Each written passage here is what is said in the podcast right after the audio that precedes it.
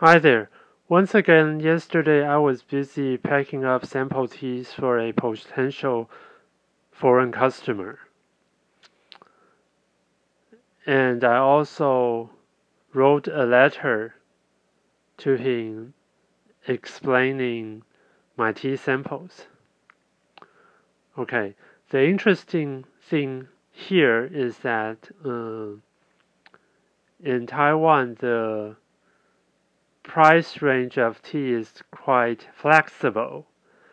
So just let's just talk about uh, one cultivar and the kind of tea that this tea farmer makes. Okay, so from harvesting, there are two methods. One's by machine and one's by labor, which is called hand picked or hand collected. Okay, um, the discussion or arguments between machine harvested and hand collected teas are ongoing forever. Many people think that think that there's a significant difference between the two, but also quite some doesn't think so. So if you go to the supplier some they make uh, well this the flavor taste wouldn't be the only reason. Of course the labor cost is different but anyway uh, some you will see that some suppliers they set different prices for the two and some they set the same. Um, for the ones who set the same.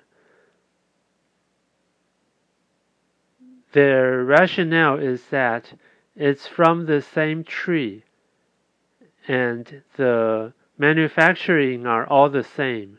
So just because it's machine harvested doesn't really mean that he or she has to give it a lower price. This is one that I heard of. Okay. And for the other side, they'd say that, well, it's because, uh, well, for the, the other side, they have also further difference in the manufacturing process so they're willing to set it a lower price. Then now to the manufacturing process. So like uh, Dongding and Tieguanyin, nowadays they have different degrees of roasting and uh, some they set different prices for the degree of roasting, while some make it the same. They all have their rationales. For the ones that set different prices, it's because the roasting time and effort are different. Shorter or longer, while for the ones who set price the same, what I heard of is that, uh, well, even though the manufacturing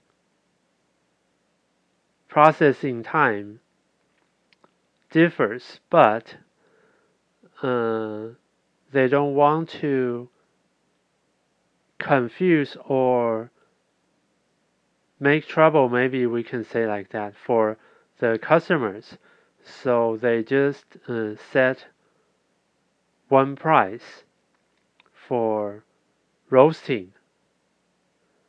No matter it's heavy roasted, medium roasted, or light roasted, or none. Anyway, they all have their rationale, and this is what uh, people who wants to buy these two kinds of tea should know or better to know, which helps you make evaluation and decision on buying tea.